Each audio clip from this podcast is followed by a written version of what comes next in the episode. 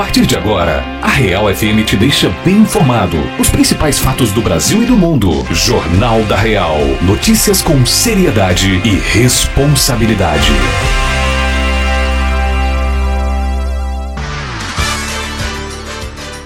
Ótimo dia você! Eu sou Ellen Perucci e está começando agora o Jornal da Real. Vamos ouvir a partir de agora a retrospectiva das principais notícias de 2021.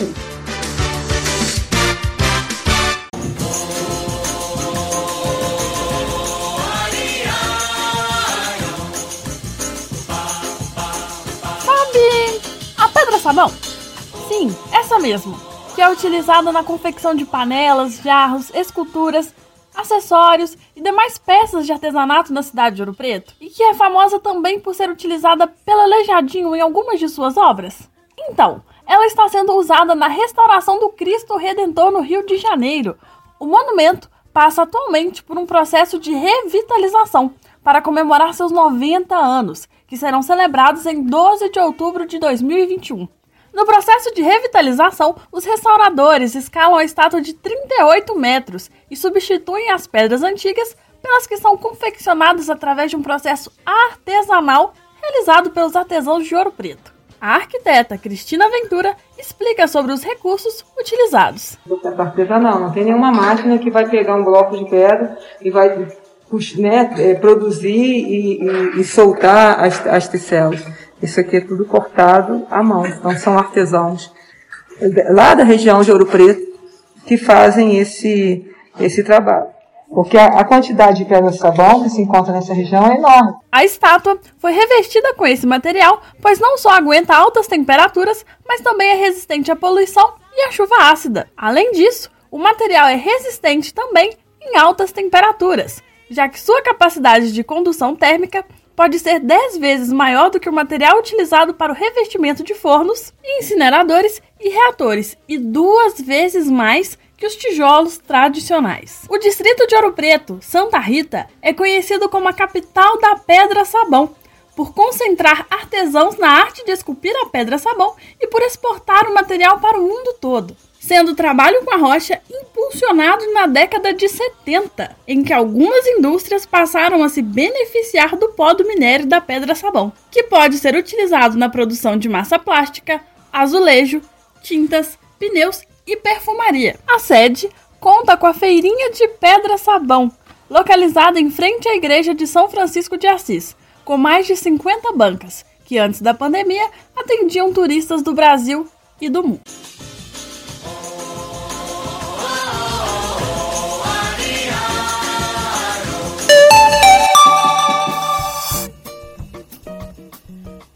Imagina juntar a comida mineira com a baiana. Alexandre Almeida fez a união dos dois estados pela culinária, que através do chamado Oxuai uniu o acarajé da Bahia com o recheio mineiro. O criador da receita é natural de Salvador, Bahia, e mora em Minas Gerais há quatro anos. Mudou-se para Ouro Preto graças a uma mineira que conquistou seu coração.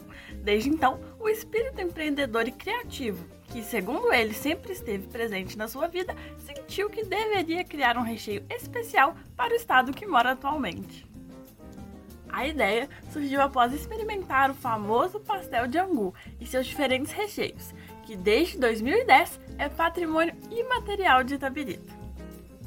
Na receita mineira, a única mudança é no incremento, que diferente do tradicional, composto por acarajé, vatapá, salada e camarão, é composto por acarajé, vatapá e ingredientes tipicamente associados ao estado de Minas e que estão sempre na mesa dos mineiros: couve e linguiça.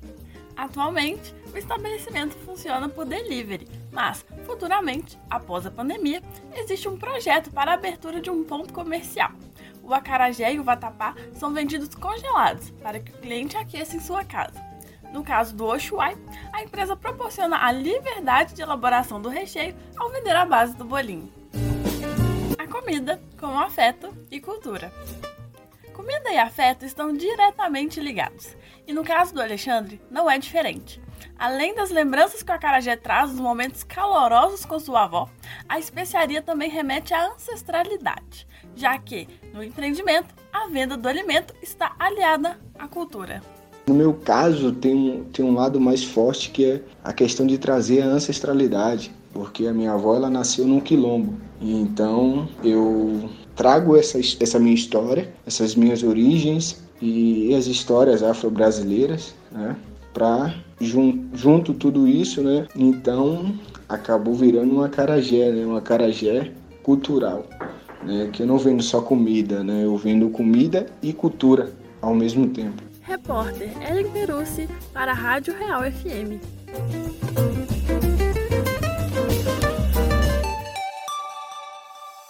O quão longo o caminho para o pódio pode ser? A ouro-pretana Thalita Barbosa, de 31 anos, pode nos contar isso com propriedade. Amante do esporte desde sempre, já praticou handball, futsal, futebol de campo, capoeira, ginástica olímpica, muay thai, musculação e atletismo. Mas seu coração se apaixonou pelo crossfit em 2017, enquanto se preparava para jogar em um time de rugby. Ao se afastar da equipe do BH Rugby, descobriu que tem talento para o esporte que envolve alto rendimento e não parou mais. No final de outubro, a atleta foi campeã do Extreme Rock Brasil, competição de crossfit que acontece em Vitória, capital do Espírito Santo e que possui categorias como trios iniciante, masculino e feminino, trios intermediário, masculino e feminino, master 35-39, 40-44, 45-49, over 50, individual masculino e feminino, teens 16 e 17 anos individual masculino e feminino, amador individual masculino e feminino e RX individual masculino e feminino. Talita competiu na categoria RX e venceu. Venceu com foco e muita dedicação. Quatro anos evoluindo de categoria, junto a seu time de apoio, até se consagrar no lugar mais alto do pódio e nos deu detalhes sobre a prova. A competição foi massa, ela foi bem organizada até certos pontos. A única parte que me incomodou bastante foi o início da prova da, da competição como um todo, que foi a primeira prova de sábado, em que ela teve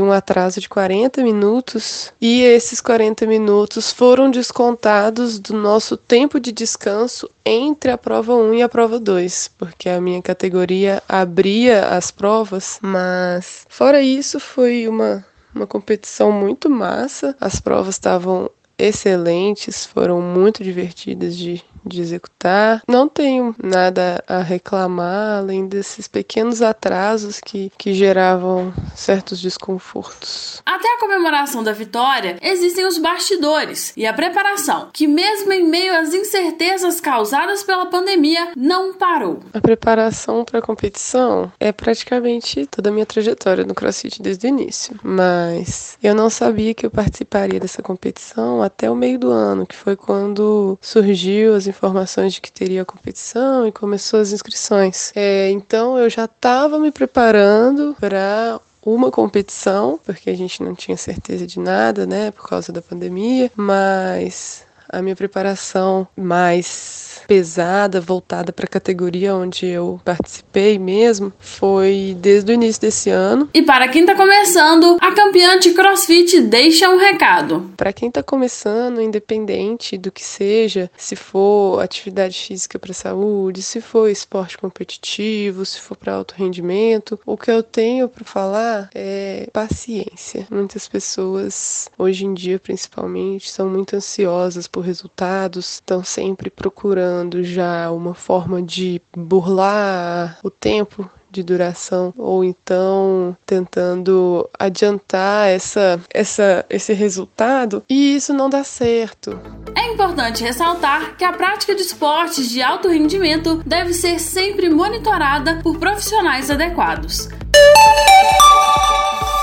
Laura Buarque, de 32 anos, e Luísa Braga, de 29, conseguiram uma oportunidade de trabalho no continente europeu, mas em razão das novas variantes da Covid-19 que circulam em território nacional, 18 países não aceitam a entrada de pessoas cinco voos que passaram pelo Brasil, sendo a Alemanha um deles. A emissão de vistos, dentre eles o de cientista, necessário para trabalhar e exercer a função em outros países, foi suspensa e não há previsão de retorno das emissões. Naturais de Belo Horizonte, as pesquisadoras foram aprovadas no processo seletivo para integrar o Instituto Alemão de Pesquisa, HZDR. Nele, após três anos de dedicação, o cientista é candidato ao título de PhD, que se aproxima do doutorado no Brasil enquanto presta serviços ao Instituto. A seleção de pesquisadores contou com análise de currículos e entrevistas com participação de pessoas do mundo todo. E as mineiras, apaixonadas por conhecimento,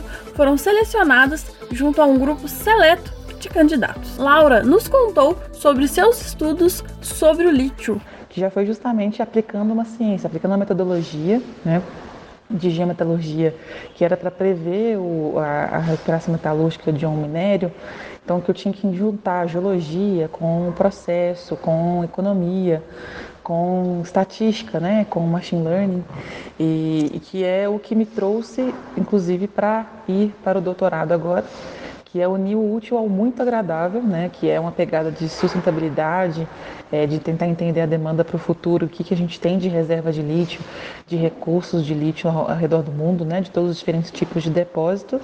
Destacou Laura, que desde pequena é apaixonada por ciência e que se preocupa em como pode contribuir para gerações futuras um, um útil ao muito agradável, né, que é com energia, especificamente de energia renovável, essa pegada é, que eu sempre me, me apaixonei, né, desde pequeno também de tentar entender como que a gente pode entregar, melhorar o mundo que a gente vive hoje, né? E deixar ele ou do mesmo jeito ou melhor para as gerações futuras. A engenheira de Minas, com mestrado em geometalurgia pela Universidade Federal de Ouro Preto, a UFOP, relatou que viu o anúncio da vaga no site LinkedIn e que a vaga era para uma área que sempre interessou. Quando foi selecionada, pediu demissão do trabalho e conseguiu sua aprovação em disputa com cerca de 100 candidatos. Vi a vaga no LinkedIn, achei muito sensacional. Achei que tinha muito a ver com, com exatamente isso que eu tô falando, né? E me inscrevi, eram mais de acredito que eram mais de 100 pessoas que se candidataram para essa vaga ao redor do mundo. Achei que, assim, estava fora de cogitação, né, eu ser escolhida. É, e que é justamente aliar o que eu sempre quis, né, a ciência mais aplicada, algo mais palpável, né, que é, é, é e não estar 100% dedicada somente ao trabalho ou 100% dedicada somente ao doutorado. Com a trajetória escolar em escolas públicas, Luísa prestou vestibular para o curso de Química na UFMG. Universo que desde sempre foi apaixonado. Quando se viu como primeira excedente no curso que sempre quis fazer, precisou efetuar uma escolha: permanecer no Brasil e aguardar alguma desistência ou ter a possibilidade de ir aos Estados Unidos com a bolsa que conseguiu na Faculdade Getúlio Vargas, quando aprovada em Engenharia de Produção. Luísa escolheu a Química e as Ciências da Natureza. Mais tarde, com Ciências Sem Fronteiras, Luísa conseguiu embarcar para a terra do tio Sam. Em 2013, eu participei de Ciências Sem Fronteiras. Fui para os Estados Unidos, Durante, fiquei lá durante um ano e meio. Aprendi inglês, aprendi muita coisa, mexi em muito equipamento. E lá eu descobri outra área que era a área de engenharia de materiais que eu gostei bastante. E concluiu seu mestrado no Instituto Militar do Rio de Janeiro, na área de engenharia de materiais. Eu trabalhava com síntese, a mesma coisa que eu trabalhava na minha iniciação científica, mas voltada a uma área diferente, porque no meu mestrado eu trabalhei com materiais para enxerto ósseo.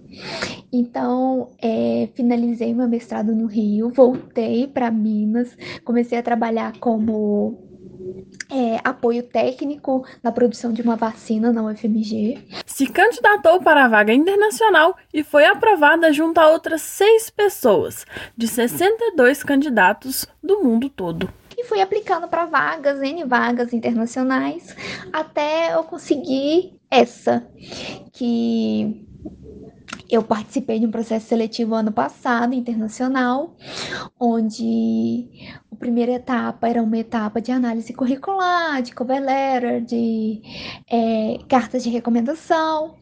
Aí eu passei para a segunda etapa, e quando eu passei para a segunda etapa, eles me falaram: olha só, é, tiveram 62 candidatos de todo mundo e você e escolhemos seis pessoas e você está entre essas seis pessoas. E sempre ressalta que os sonhos são importantes.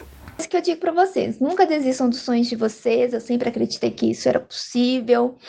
E qualquer dúvida vocês podem me falar. Enquanto buscava por brasileiros que trabalhavam no instituto, Luiz encontrou um ex-aluno da UFOP que passou o contato de Laura, que passava pela mesma situação quanto à impossibilidade de assumir o cargo na Alemanha. Desde então, as duas somam forças para conseguirem realizar o sonho de contribuir ainda mais para a ciência brasileira e mundial. Não existem dúvidas que essas mulheres já são inspiração para gerações futuras. Com suas histórias de superação, só podemos dizer: pesquise, persista e lute como uma garota. Nas últimas semanas, circularam em grupos de WhatsApp a imagem de um fantasma caminhando pelas ruas de Tabirito. Essa presença inusitada gerou muitos comentários e teve uma repercussão expressiva, e descobrimos que o fantasma se tratava, na verdade, de uma intervenção artística do artista plástico e morador da cidade, Walter Martins. O artista plástico, que também trabalha como cenógrafo, figurinista e aderecista, nos contou de onde partiu a ideia de sua intervenção que chamou tanto a atenção. Então, essa intervenção ela partiu de uma, um dia, veio um estalo de passar pela rua num horário da noite e a rua está tão deserta que estava muito poético, estava muito bonita a rua, extremamente vazia, com aqueles tons de cinza da noite.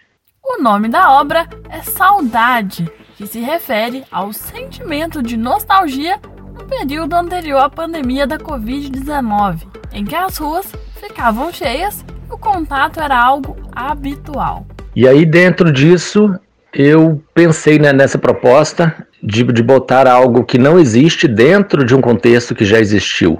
Né, que a, a, a ideia mesmo era, era voltar esse movimento para essa rua. Então eu joguei é, essa ideia na, na questão de um fantasma. Um fantasma que esteja ali buscando essa, essas pessoas, buscando esse movimento que a gente ficou sem durante esse, esse problema que a gente passa e o mundo inteiro passa, que é a pandemia. Aqui já passaram muitos. Já houve encontros, desencontros e até quando não houvesse nada, algo havia aqui. Saudade. É o texto que acompanha as fotos com o resultado do trabalho que virarão quadros que futuramente estarão à venda.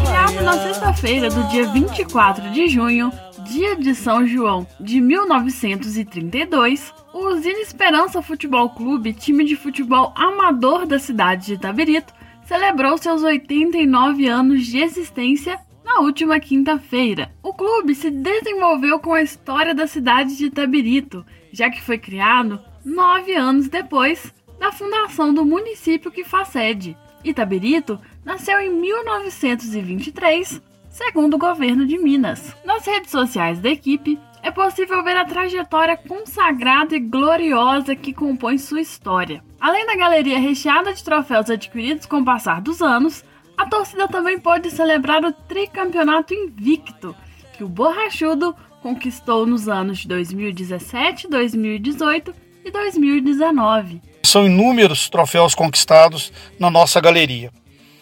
Temos muitos títulos campeonato da cidade, com destaque para o último tricampeonato conquistado de forma invicta em 2017, 18 e 19.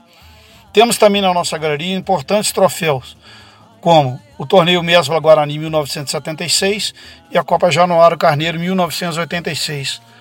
Relembrando aqui grandes craques que desfilaram com a camisa do tricolor da Água Fria. Contou Vicente Toledo, atual presidente do Usina. A origem do nome do time faz referência aos trabalhadores da usina Queiroz Júnior, e sua criação foi para atender às necessidades de atividades esportivas e sociais dos empregados do estabelecimento industrial. Os agregados são carinhosamente chamados de borrachudos, e o atual presidente do time, Vicente Toledo, nos conta a origem deste apelido. E a origem do apelido vem dos mosquitinhos que existiam e ainda existem no nosso campo, picando a canela dos torcedores. E os borrachudos não deixam o time de lado, nem mesmo com a situação da pandemia em que o futebol está parado. Muitas foram as manifestações de carinho recebidas pelos apoiadores em razão dos belíssimos 89 anos de existência. E mais do que isso, muitas são as identificações familiares nas fotos compartilhadas pelo clube. Meu pai está na foto, afirma um torcedor. Meu pai conta várias histórias do futebol da cidade, conta outro, o que deixa mais que evidente que clubes de futebol amador são muito mais que 90 minutos. São famílias e histórias que se confundem com a própria cidade. O hino do Usina Esperança é tão alegre quanto torcer para o clube e fala do amor que não é difícil de perceber da torcida para o time e do time para a torcida. A letra consagra o sentimento de ter apreço por esse tradicional clube de Itabirito. A jornalista que vos fala pede desculpas aos rivais. E o apreço é o amor que não descansa para elevar o esperança.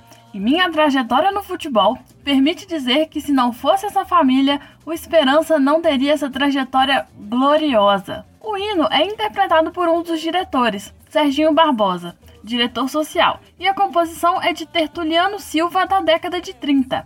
A melodia, que lembra o carnaval, refere-se à tradição de longos anos que o clube tem com a festa anual em que desfila pelas ruas de Tabirito.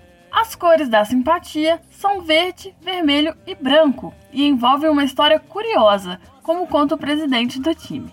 Uma história curiosa é com relação à escolha das cores do nosso clube. A família Mendonça tinha o Marcos Carneiro de Mendonça, que era goleiro do Fluminense. Daí a família escolheu em colocar no nosso clube as cores do tricolor carioca, ou seja, o verde, o vermelho e branco. E provando que o futebol amador também é acolhida, o time proporciona muito futebol para a categoria de base e também aos veteranos. O Usina Esperança hoje tem uma grande preocupação, além das atividades esportivas, com o lado social. Nós temos hoje em nossas categorias de base em torno de 120 crianças e adolescentes entre 7 e 16 anos, treinando de forma gratuita. Então, mantemos também, além de futebol amador, dois quadros de Masters, onde os veteranos têm a oportunidade de ainda bater a sua bolinha e manter uma resenha tomando uma cervejinha geladinha no nosso bar. Quero aqui agradecer à Rádio Real FM pela oportunidade. Um grande abraço a todos e viva o borrachudo. Concluiu Vicente Toledo, presidente. No ano que vem serão 90 anos e todos esperamos que a pandemia passe para que uma bela festa de comemoração possa acontecer. Vida longa ou esperança e muita esperança. Que o nosso amor não descansa para elevar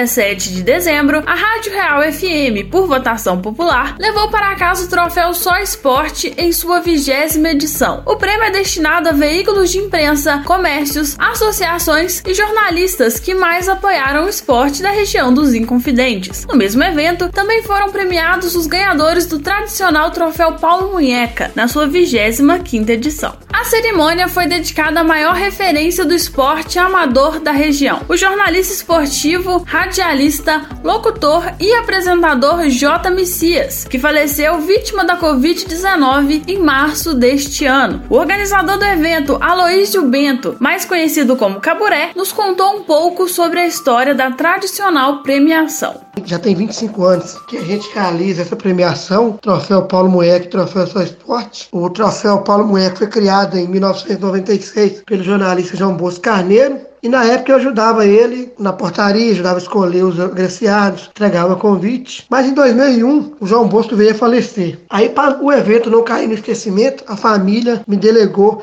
a estar tá dando sequência nesse evento. E já são 25 anos, muita história, muitos homenageados, muitas pessoas boas que já foram homenageadas com a gente, que já se foram. O evento continua, continua vivo aí, com uma grande festa, um grande público. Tive a presença de várias autoridades, de Mariana, de Acaiaca, Barra Longa, alguns vereadores, imprensa em geral. E completou falando sobre a Rádio Real FM, veículo que venceu pela primeira vez. Os agraciados não foram o que escolheu, foram feitas enquete uma enquete que definiu todos os ganhadores. E a Rádio Real FM também, é, como órgão de imprensa, que divulga a nossa cidade, a nossa região, uma rádio que está crescendo muito.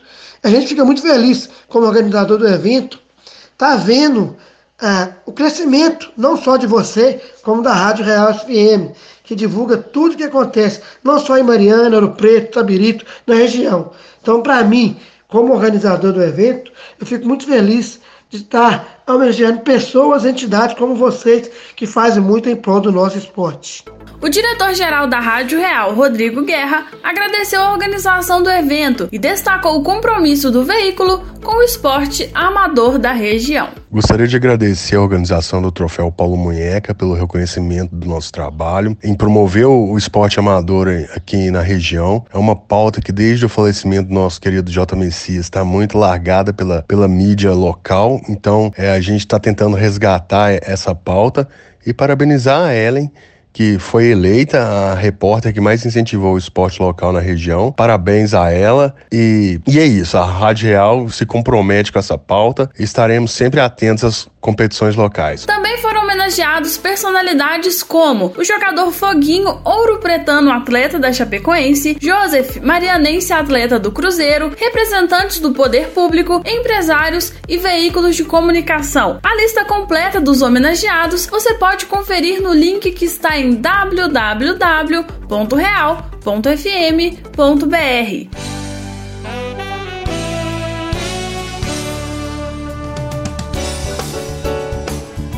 Eu sou Ellen Perucci e ficamos por aqui com mais um Jornal da Real.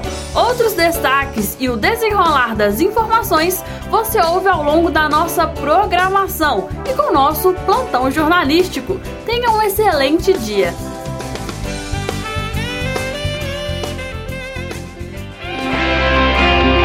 Real FM te deixa bem informado. Os principais fatos do Brasil e do mundo. Jornal da Real. Notícias com seriedade e responsabilidade.